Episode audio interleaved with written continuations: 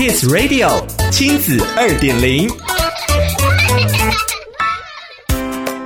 欢迎收听亲子二点零单元，我是 JoJo。一零八课纲上路以来，学生和家长的疑惑不断，甚至有负面的印象。这样对一零八课纲的质疑，有解惑的方式吗？今天的亲子二点零，就让我们来聊聊一零八课纲疑难杂症，高中生架网站来解惑。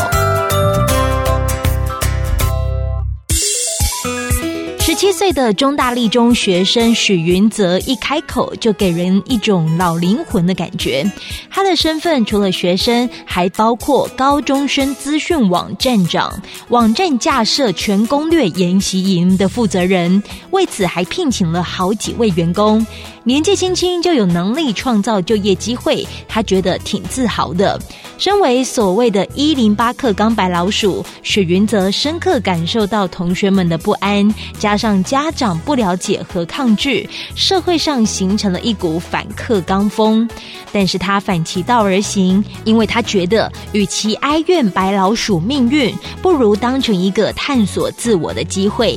去年四月开始，他自学架设网站，并搜集社会上各种志工营队资讯，撰文教人写学习历程档案，包括如何有系统性的撰写学习历程，高中志工也有分类等等的文章。这很快得到了广大回响，这九个月来冲上了将近百万浏览人次。头脑灵活的他，经常做着超龄的工作，也坦诚跟父母之间的冲突一直都在，没有停下来过。许云则形容，大人们判断的标准常常是你做这些是大学生才会去管的事情，没听过高中生在做，那很可能就是错的。大人这样的理由说服不了超有主见的许云泽，因为当他只要看准一件事情，就会很深入的去分析它。一旦真心觉得想要做，会投入百分之百的力气去做好，即使有流言蜚语，他也不怕，不会因为谁反对就不做了，因为他认为这是自己的人生。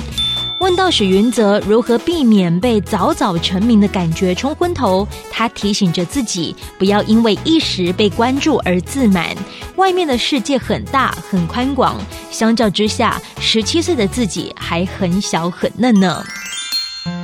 想要了解更多故事内容，请参阅《亲子天下》第一百一十七期封面故事《更好世代》。亲子二点零，我们下次见。